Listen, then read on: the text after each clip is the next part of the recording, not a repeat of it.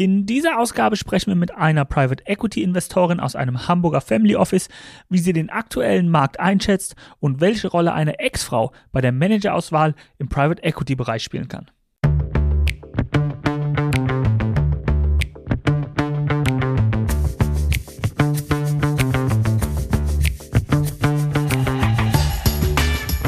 Hallo und herzlich willkommen zu einer neuen Ausgabe von The Message, der Investment Podcast. Und Uli, wir sprechen das zweite Mal über das Thema PE heute, oder? Ja, nachdem wir letztens mit dem Oscar natürlich jemanden von der Anbieterseite hatten, ähm, glaube ich, ist es doch mal spannend, mit jemandem zu sprechen, der das Ganze einsetzt und in einem Portfolio einbaut. Ja, hast du eine Idee, wen wir da anrufen können? Ja, wir können die Oksana Tiet anrufen von Lennartz und Co. Die sind sehr umtriebig. Das ist ein äh, Multifamily Office aus Hamburg, die sehr umtriebig im Bereich Private Equity und Venture sind. Ich glaube, das wäre eine gute Ansprechpartnerin. Machen wir dann.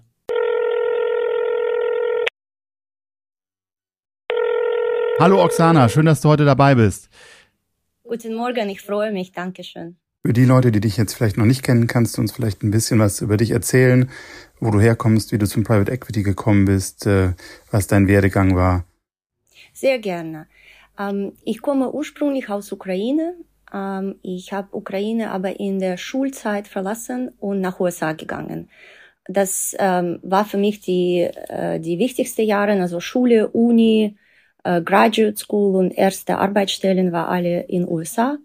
Und ich habe äh, dann mit meiner erste Stelle, erster Zugang zur Finanzindustrie bekommen.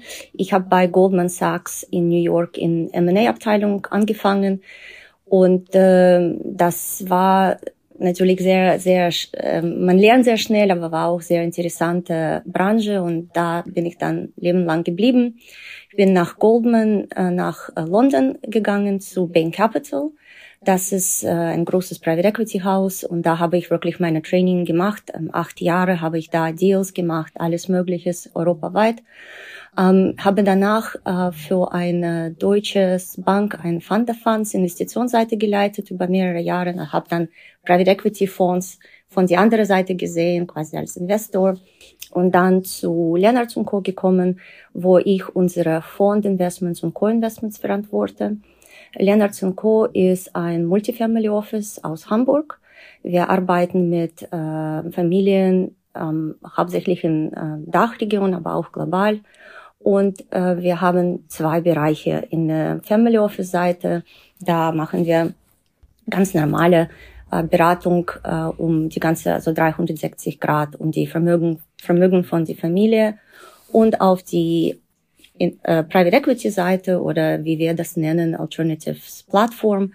Da äh, machen wir eigentlich mehrere Sachen, aber hauptsächlich investieren wir in Private Equity und Venture Capital, in Fund-of-Fund-Strukturen, aber auch Einzelfonds, Co-Investments. Unsere eigenen Deals machen wir auch und das alles global.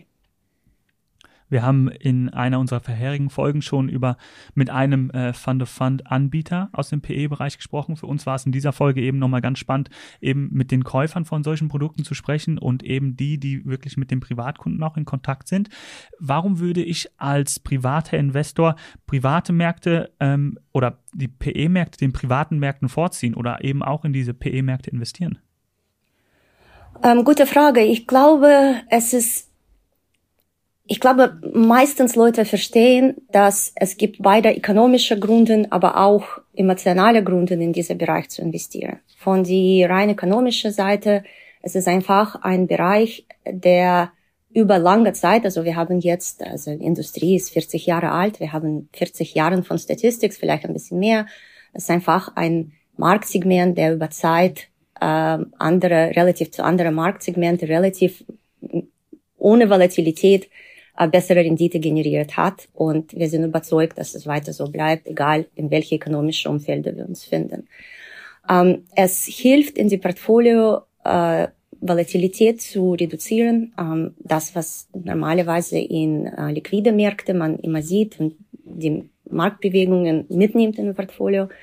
Das ist alles ökonomische Gründe. Aber es gibt natürlich emotionale Gründe. Viele von unseren Familien sind Unternehmerfamilien. Die wollen diese unternehmerische investieren. Die wollen entweder in Private Equity, in Geschäfte investieren, die man ganz normal im Leben, auf die tägliches Leben trifft.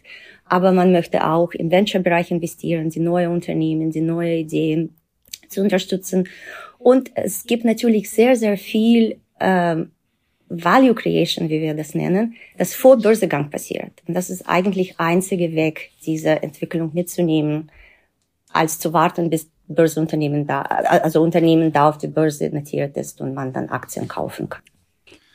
Wenn ihr die Fonds auswählt für die Kunden im Family Office, worauf achtet ihr bei der Auswahl von Private Equity oder Venture Fonds? Was ist da das, die wichtigsten Kriterien? Ja, das ist tatsächlich für zwei Segmente ein bisschen unterschiedlich. Es gibt, ja, es gibt ein, ein Standard, was wir machen und ich hoffe, dass unsere Wettbewerber auch machen. Ähm, man analysiert alles, was man analysieren kann. Also das bedeutet historische äh, Rendite, historische Entwicklung, Strategie, was genau machen die Fonds. Es gibt mehrere Wege, Private Equity zu machen und man soll wirklich verstehen, was man bekommt. Ähm, wir schauen natürlich das Team an. Ähm, Private Equity ist sehr interdisziplinärer Bereich. Ähm, man möchte sicher sein, dass das Team mehrere Hintergründe hat und unterschiedlich unterschiedliche Persönlichkeiten am Tisch hat.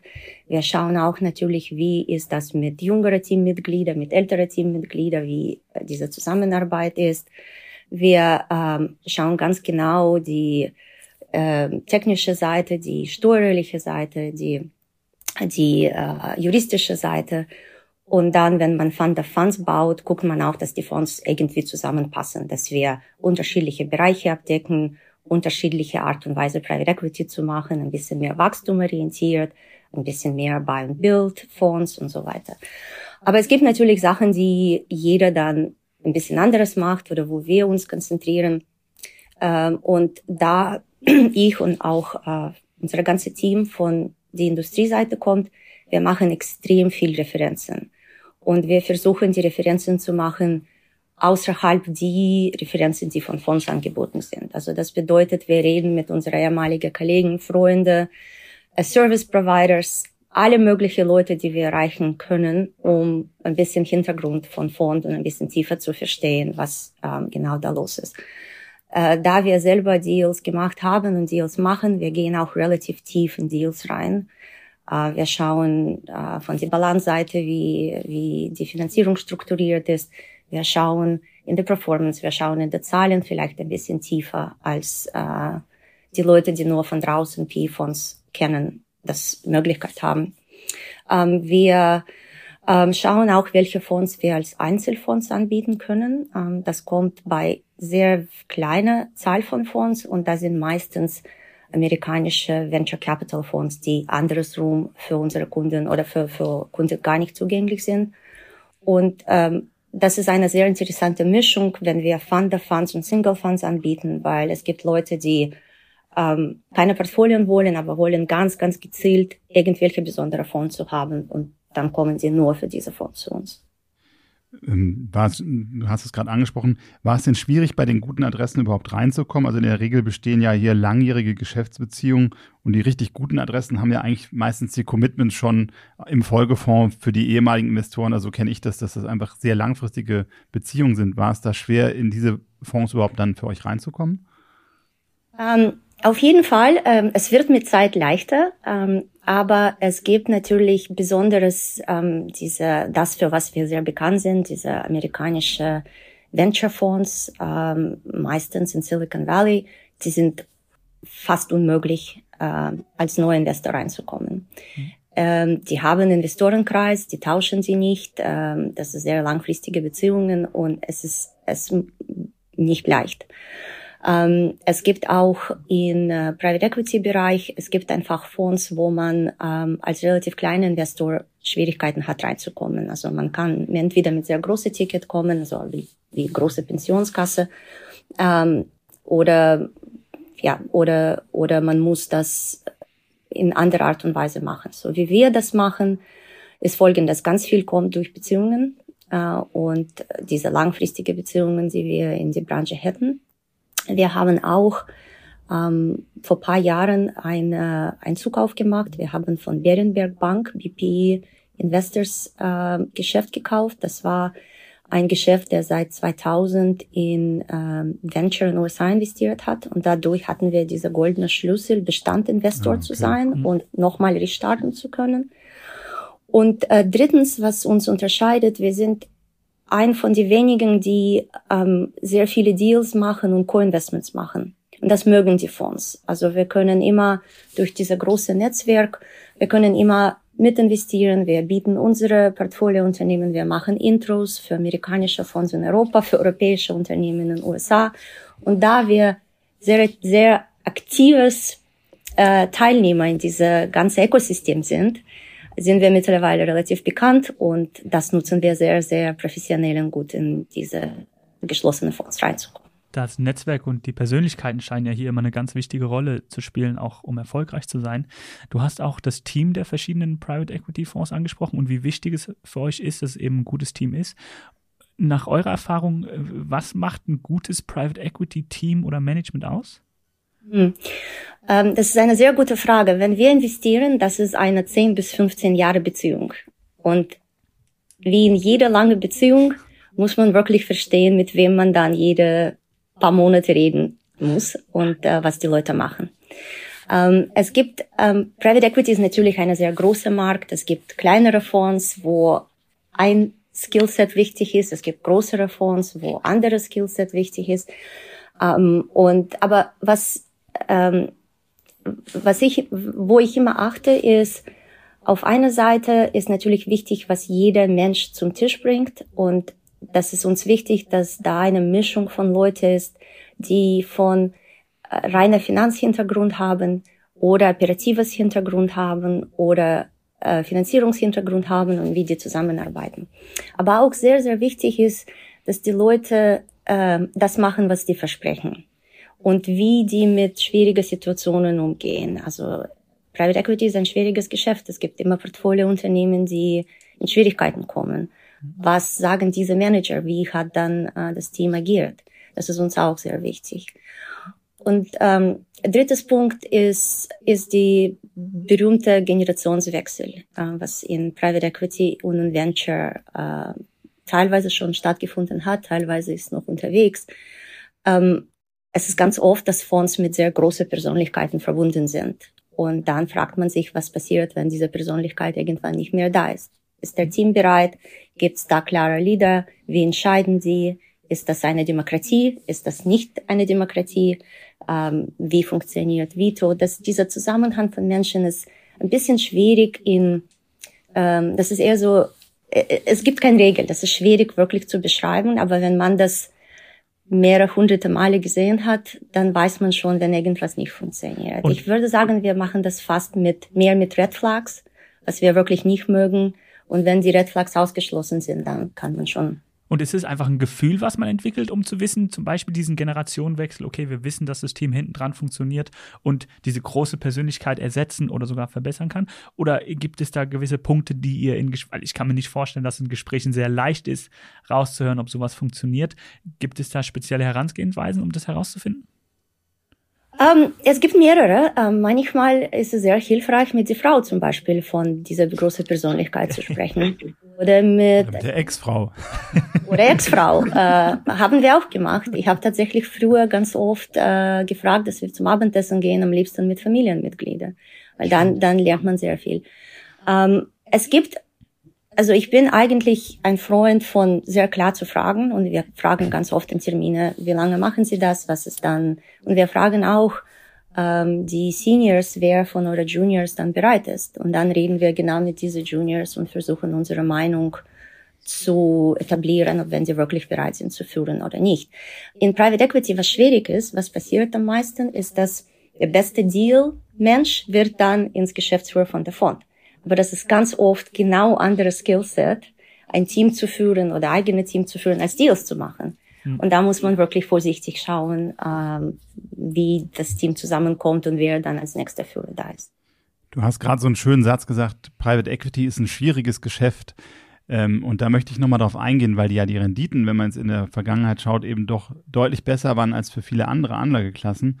Und mein Gefühl ist im, im Umfeld der Investoren, also es gibt unheimlich viele Leute, die sich in den letzten Jahren zum ersten Mal in Private Markets oder Private Equity begeben haben, oftmals auch eher aus einer Rendite-Not heraus. Also dass man sagt, vorher hat man irgendwelche paar Prozent bei Anleihen bekommen oder das bei Aktien. Also ich glaube, unheimlich viele Leute haben in den letzten Quartalen den, oder sind den Weg oder die ersten Schritte eines Weges gegangen, sich den Private Markets und Private Equity zu öffnen. Ähm, was mir teilweise in Gesprächen so auffällt, das erscheint dann aber auch so einfach nach dem Motto, du machst einfach jetzt mal x Prozent der Allokation im Private Equity, hast dann eine höhere Rendite äh, und auch nicht die Volatilität. Ganz so einfach ist es ja nicht. Also ähm, da die Frage, wie geht ihr mit dem Umfeld um? Ähm, wir haben ja in den letzten Jahren auch ein sehr freundliches Umfeld gesehen. Wir hatten die niedrigsten Zinsen, wir hatten äh, eigentlich keine Ausfallraten. Ich sag mal, jetzt haben wir durch den, durch den Impetus spätestens, äh, das ist natürlich die, die Orgie der Notenbanken mal außen vor gelassen, aber durch die Veränderung ähm, des 24. Februars, muss man ja sagen, die gestiegenen Preise bei Rohstoffen, äh, was sich ja komplett Energie, was sich komplett durchs System zieht und was ja eigentlich wie so ein Margin Squeeze ist für viele Unternehmen auch. Ähm, glaubt ihr, dass das auch nachhaltig in dem Bereich ähm, Spuren hinterlässt und wie geht ihr damit um? Ähm, komplizierte Frage. Ich versuche das in Schritten zu antworten. ähm, so, Private Equity ist ein schwieriges Geschäft. Äh, war das ein bisschen leichter in den letzten zehn Jahren auf jeden Fall. Ähm, klar, ähm, die Unternehmen haben sehr viel Rückwind bekommen, aber das war überall so. Äh, Rendite war niedrig wegen natürlich dieser enorme Volumen von Geld, die überhaupt überall schwamm.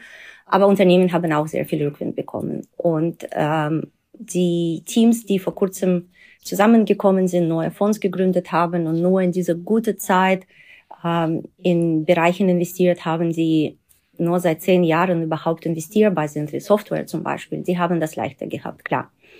Äh, was passiert jetzt vorwärts?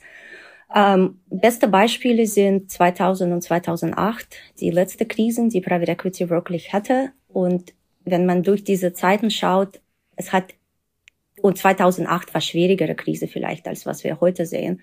Und Private Equity hat immer noch relativ zu anderen Asset Classes better performed. Äh, warum? Es gibt einfach, also Private Equity Playbook ist einfach sehr breit.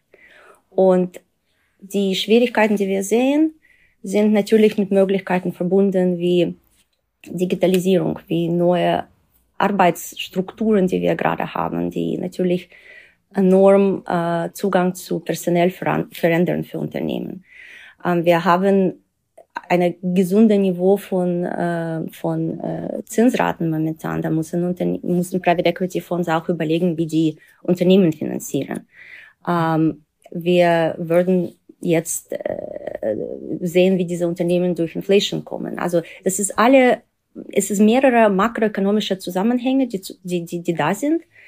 Ähm, und Teil davon kann man gar nicht beeinflussen. Ähm, aber was Private Equity dann macht, ist mit dieser Playbook zu schauen, welche Teil von Playbook zu heutigen Zeiten passen. Und das ist vielleicht nicht die größte Finanzierung zu machen, sondern diese Finanzierung vernünftig zu strukturieren. Und die Leute, die durch die Krise oder mehrere Jahren dabei sind, die verstehen das. Und was wir von unserer Seite machen können, wir können auch nicht diese makroökonomische ähm, Sachen beeinflussen. Was machen wir von unserer Seite? Ist, äh, wir versuchen so fundamental wie möglich zu investieren. Fondauswahl ist sehr wichtig. Wie wir unsere Portfolien strukturieren, wie, wo wir mehr investieren. Ist das Venture oder ist das Private Equity oder ist das vielleicht Special Situations äh, Funds oder so, so solche Sachen. Das ist das, was wir beeinflussen können von unserer Seite.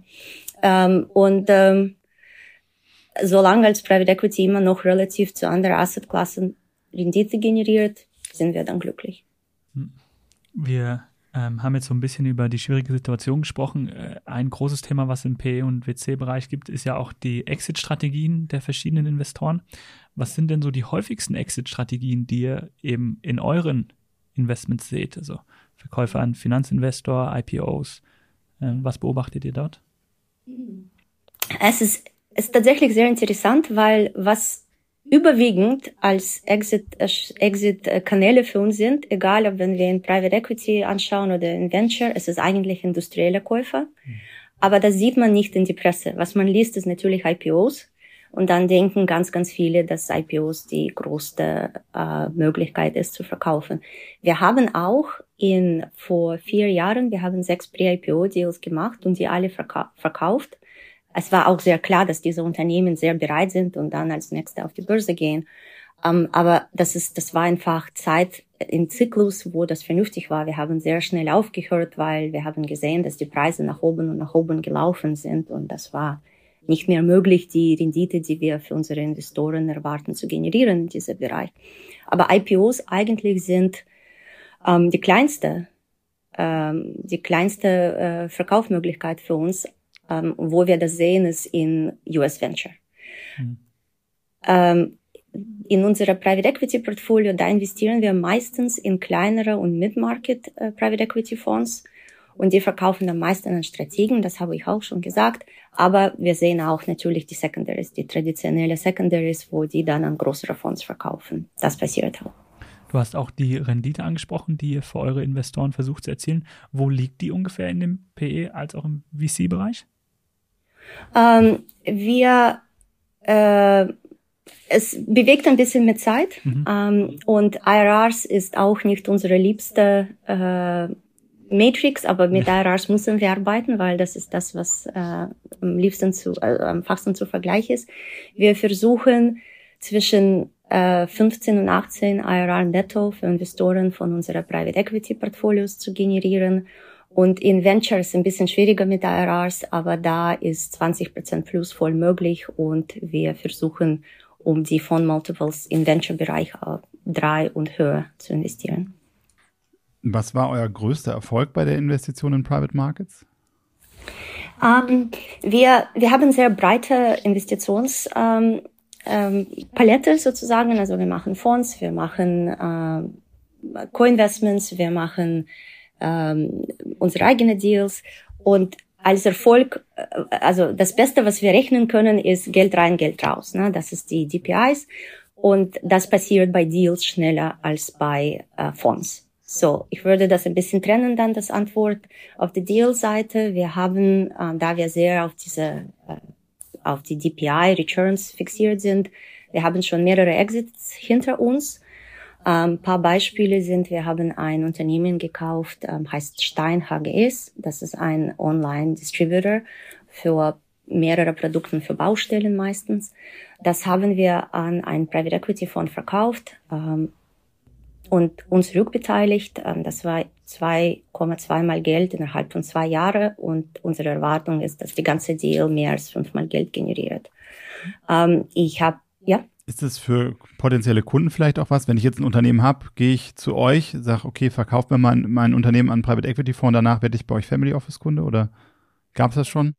Passiert sehr oft. Das ist auch meistens unsere liebste Kunden, weil die sind sehr unternehmerisch, die bringen dann Deals, die bringen Ideen, die investieren gerne und haben auch meistens Netzwerke oder was zu sagen, wenn wir Deals machen und, und challengen uns auch teilweise. Das ist das beste Kunden für uns, ja. Der Uli hat jetzt natürlich äh, das Tor weit aufgemacht und ich frage vielleicht die Frage, die nicht so gern gehört ist, aber gibt es auch einen großen Misserfolg, von dem ihr sehr viel lernen konntet? Auf jeden Fall. Ähm, wir haben, ähm, in, das ist auch jetzt auf die, auf die Deal-Seite, in der Fondsseite nicht. Ähm, und da ist auch zu früh zu sagen, wenn da irgendwelche Fälle war, aber bis heute sehen wir gar nichts. Mhm. Auf die Deal-Seite, wir haben tatsächlich ähm, in eine Turnaround-Situation reingegangen. Es sah sehr günstig aus. Ähm, es war ein großes Unternehmen mit operativer Schwierigkeiten. Wir hatten strategische Co-Investoren mit uns. Es war ein sehr kleines Deal ähm, und äh, das Unternehmen ist leider pleite gegangen. Wir haben auch nach erster Finanzierungsrunde aufgehört zu finanzieren. Ähm, die, unsere Partner haben dann weiter finanziert. Mhm. Aber irgendwann kann man, also wenn Markt dagegen turnt, kann, kann man einfach wenig machen. Ähm, und ich glaube, der größte, äh, größte Lesson, was wir mitgenommen haben, ist, wir sind von Hintergrund, wir sind einfach keine Turnaround-Menschen.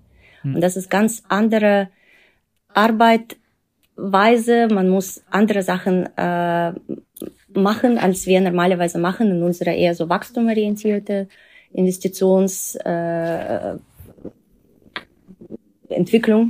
und äh, das machen wir einfach nicht mehr. Also wenn das große Turnaround-Geschichten sind, machen wir. Du hast kurz vorher erwähnt, dass ihr die erste Finanzierungsrunde mitgemacht habt, die nächsten dann nicht mehr.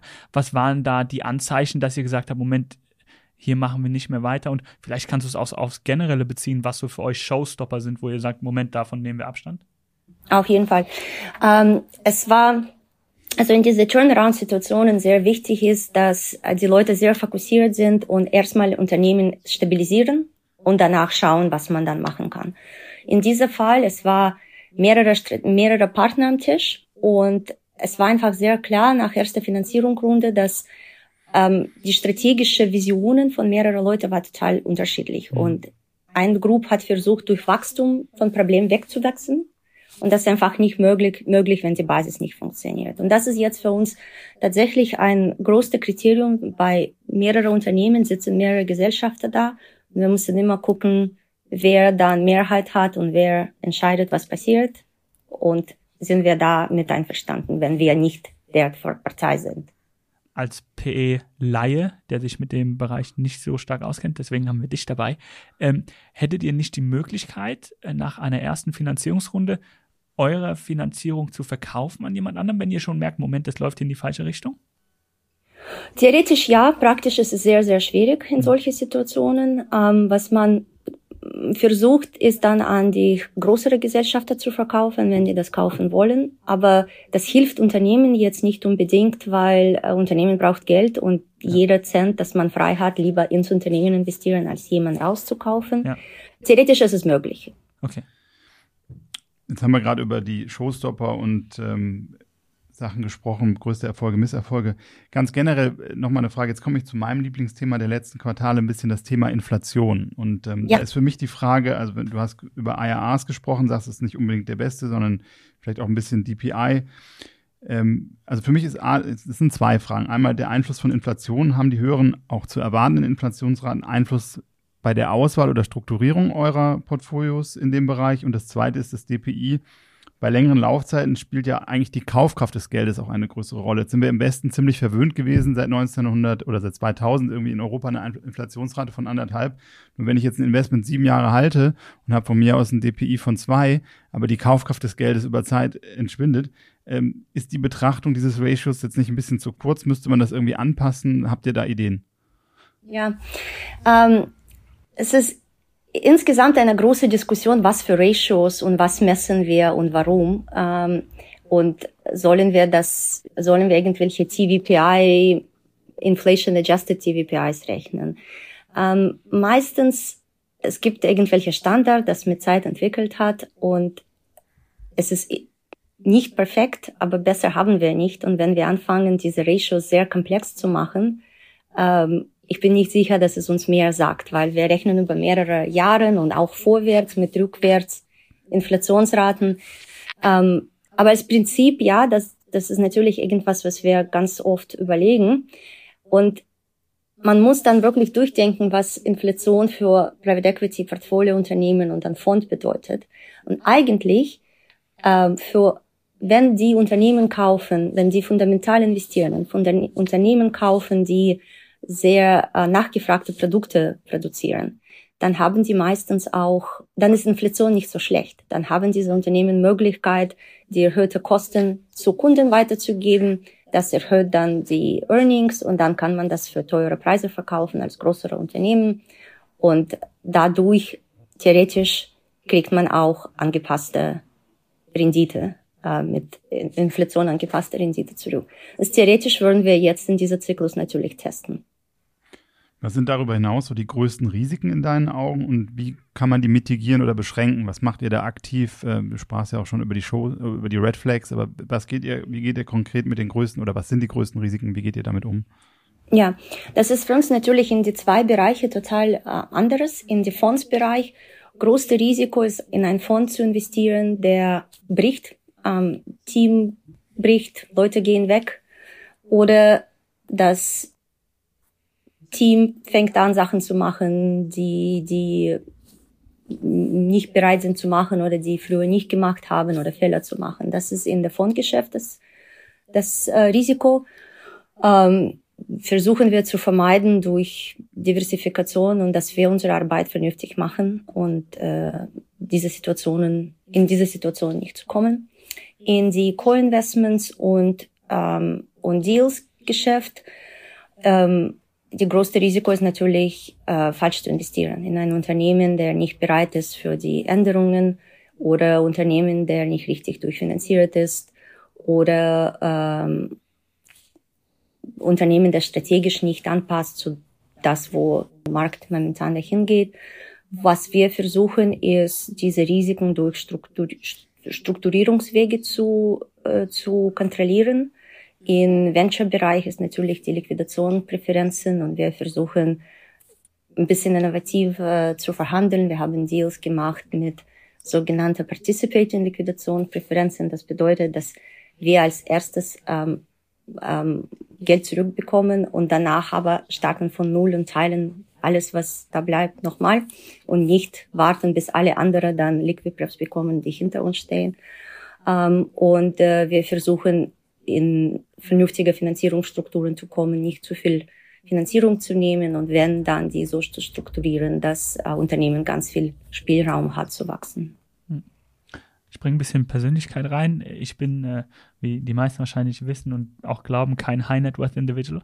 Noch ähm, nicht. Noch nicht. Wer weiß, ob sich das mal ändert. Das heißt, in dem PE-Bereich.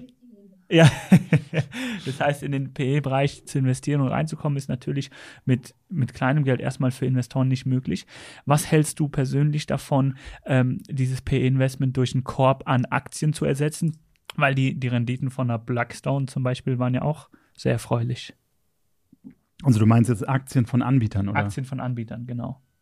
Ja, man muss ganz genau verstehen, was man da kauft. Ähm, und das ist nicht das gleiche als direkt in Private Equity Fonds zu investieren. Also man kauft quasi ein Manager mit, äh, mit ähm, Rendite von Managerseite. Und das bedeutet, dass das, was zur Verfügung steht, was man kaufen kann, sind nur sehr, sehr große Fonds wie Blackstone oder Carlyle. Und ähm, was man da kauft, ist eigentlich die Fees, äh, dass diese Fonds generieren und die, dies, diese Fees sind nur möglich durch ganz große Assetbasis. Mhm. Das ist natürlich ein bisschen andere Rendite, als wir von Fonds bekommen, besonders in Klein- und Middle Market Segments. Ähm, ich mache das persönlich zum Beispiel, kann man machen, ähm, aber das ist nicht das Geschäft, was wir heute besprechen. Ja, okay. Wir sprechen weiter über das Geschäft, worüber wir sprechen. Wie hoch ist denn bei euch äh, die Gewichtung von Private Equity in der Asset Allocation bei den FO-Mandanten im Schnitt? Also wie viel allokiert ihr da bei, im Durchschnitt? Ich meine, da gibt es natürlich auch immer, der eine mag es lieber, der andere weniger, aber wenn wir jetzt so einen Durchschnittskunden, den es natürlich nicht gibt, nehmt, aber wie hoch ist so eine Zielallokation im Bereich Private Equity? Bei unseren Kunden ist es etwas höher als das, was man erwartet, da wir viele Unternehmerfamilien haben, die selber in dieses Bereich äh, investieren möchten und wollen. Aber so jede Familie kriegt natürlich individuelle Betreuung, aber so ein Musterportfolio bei uns ist um die 45 Prozent illiquide Quote. Das bedeutet alles Private Equity, Venture Capital und Direktbeteiligungen. Das geht dann wahrscheinlich eher zu Lasten der Aktienquote, nehme ich an. Korrekt, korrekt.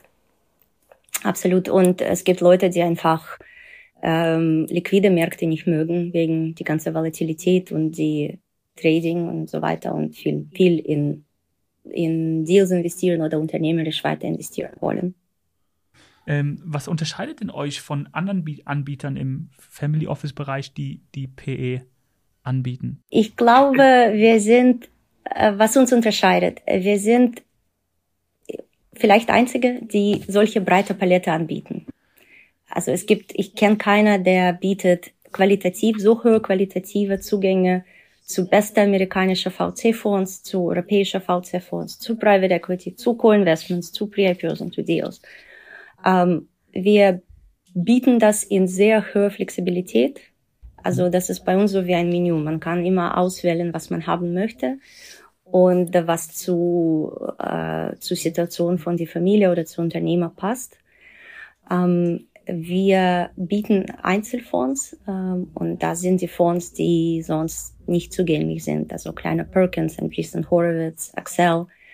Ähm, es gibt Plattforms, wo man Einzelfonds bekommen kann, aber das ist reine Distribution Model. Also das ist alles online. Man kauft das. Wir machen das immer noch ähm, sehr persönlich mit persönlichen Gesprächen. Ich nehme an, das Research auf diesen Plattformen ist auch ein anderes, als was ihr anbietet. Also vielleicht noch als Zwischenfrage, ist es überhaupt in diesem PE-Bereich möglich und sinnvoll, irgendwelche Quantmodelle zu nutzen, um die richtigen Fonds zu finden? Oder muss es wirklich über dieses qualitative Networking, Personentreffen, Frauen, äh, Ex-Frauen-Treffen? Äh, ja. ähm, ich glaube nicht in Quantmodellen. Ähm, es gibt jetzt auch Venture-Fonds, die durch Quantmodellen durch tausende Links gehen und Unternehmen und so aussuchen. Hm. Ich glaube, wir sind, es ist sehr, sehr persönliches Geschäft. Okay. Und äh, vielleicht bin ich ein bisschen altmodisch, aber ich habe das so gelernt und verstanden. Und äh, wir finden diese enge Beziehung mit Managers, wo wir jeden Tag anrufen können und fragen können und die uns Deals anbieten, ist einfach sehr, sehr wichtig. Okay. Und das können wir auch unsere Kunden erzählen. Wir können von jeder Fond, von jeder Partner, von jeder Deal was erzählen, dass man durch Quantenmodelle gar nicht bekommen. Und du hast eure breite Palette angesprochen. Wie groß ist euer Team, dass ihr das auch anbieten könnt? Weil das ist wahrscheinlich nicht gerade wenig arbeitsintensiv. Ja, das ist auch ein Punkt, der uns im Markt unterscheidet. Wir machen alles in Haus.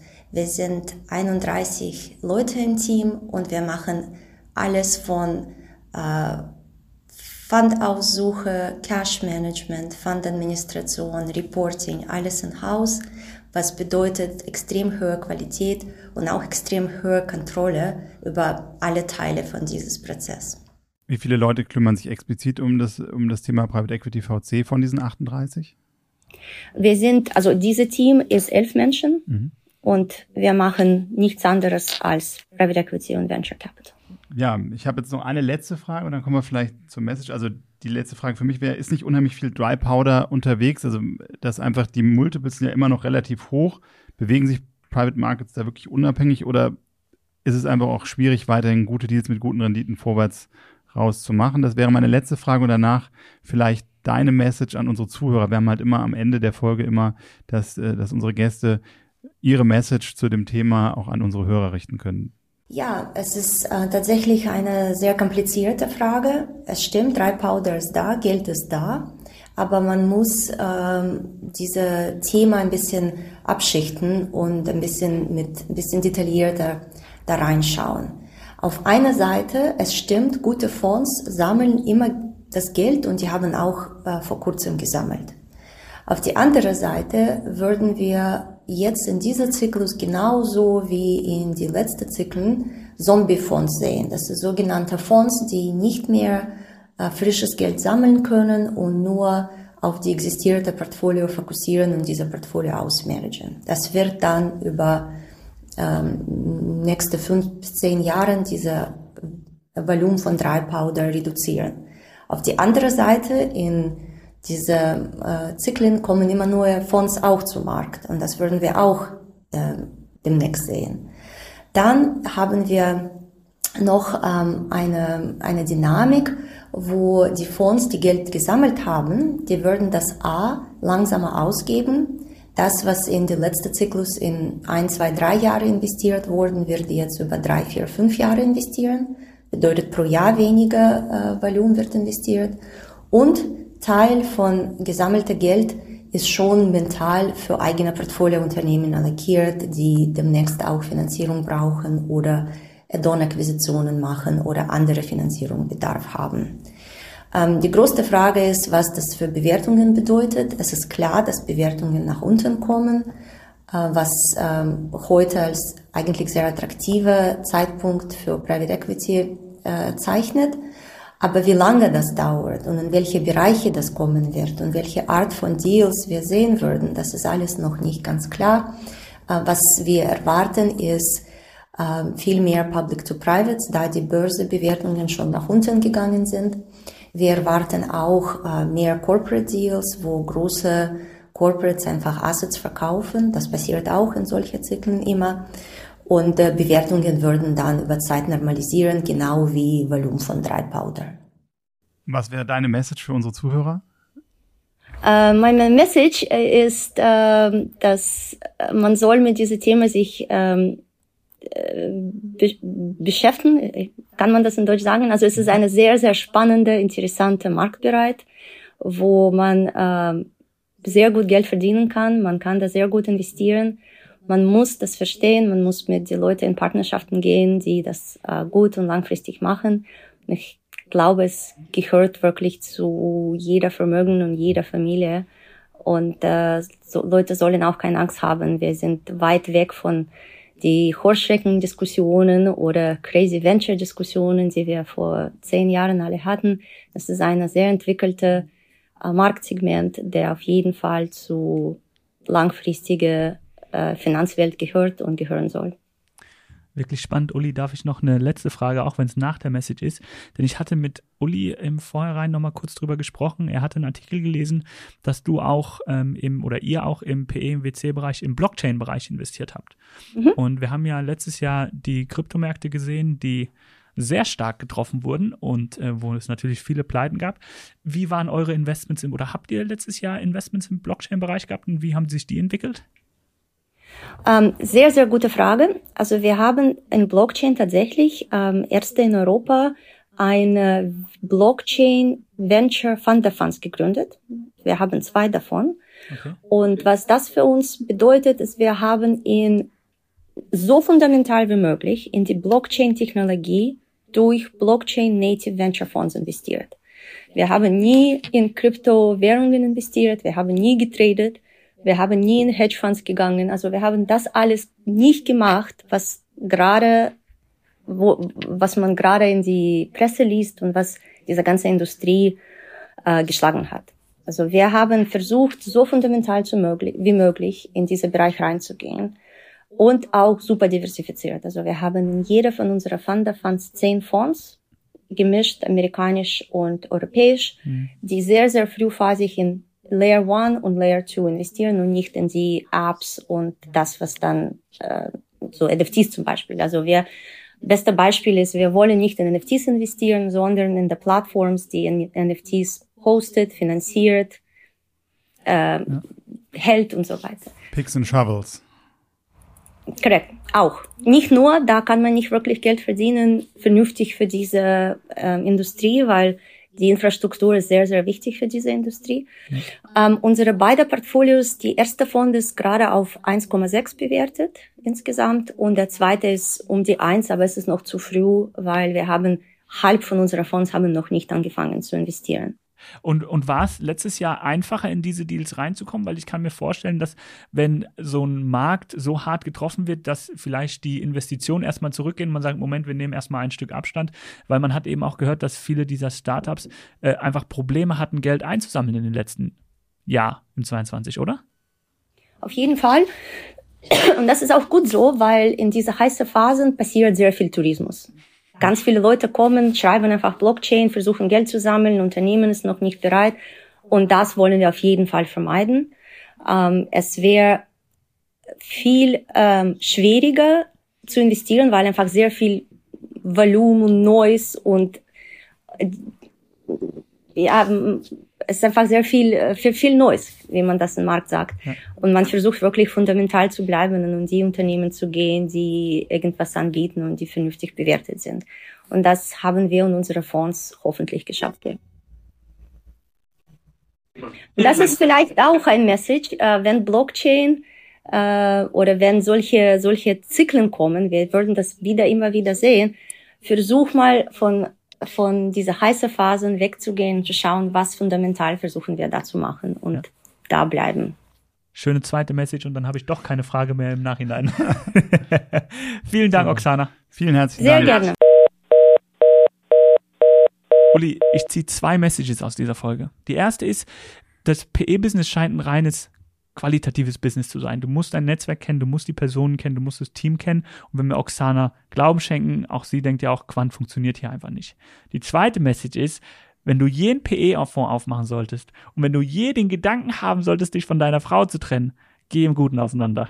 Olli, das sind ja super Tipps, wirklich unglaublich. Aber ich glaube, das People's Business, auf den zweiten Aspekt möchte ich da gar nicht eingehen, das habe ich nicht vor.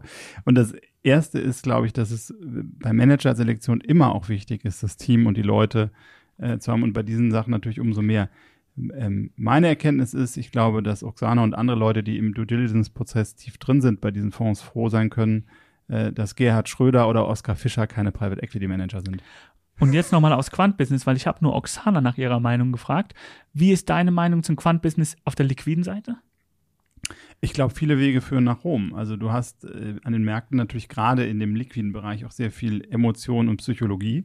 Ähm, also ich sag mal, die Bewertung eines Assets schwankt halt sehr stark um den fairen Wert. Und deshalb glaube ich, auf der einen Seite musst du wissen, was ein Asset oder was eine Firma wert ist. Das ist kein genauer Betrag, sondern eine Range aber auch wie Mr. Market sich verhält, also wie die mhm. Psychologie mit reinspielt. Und ich glaube, deshalb ähm, kann Quant-Ansatz auch von einem Nachteil sein, weil der vielleicht diesen psychologischen Aspekt nicht mit berücksichtigt. Aber jeder muss da seinen Weg finden. Ich glaube, es gibt sowohl welche, die gut sind in dem Bereich, als auch in dem Bereich. Dann bleibt mir auch hier nur zu sagen, schön, dass Sie wieder eingeschaltet haben und bis zum nächsten Mal bei The Message, der Investment Podcast.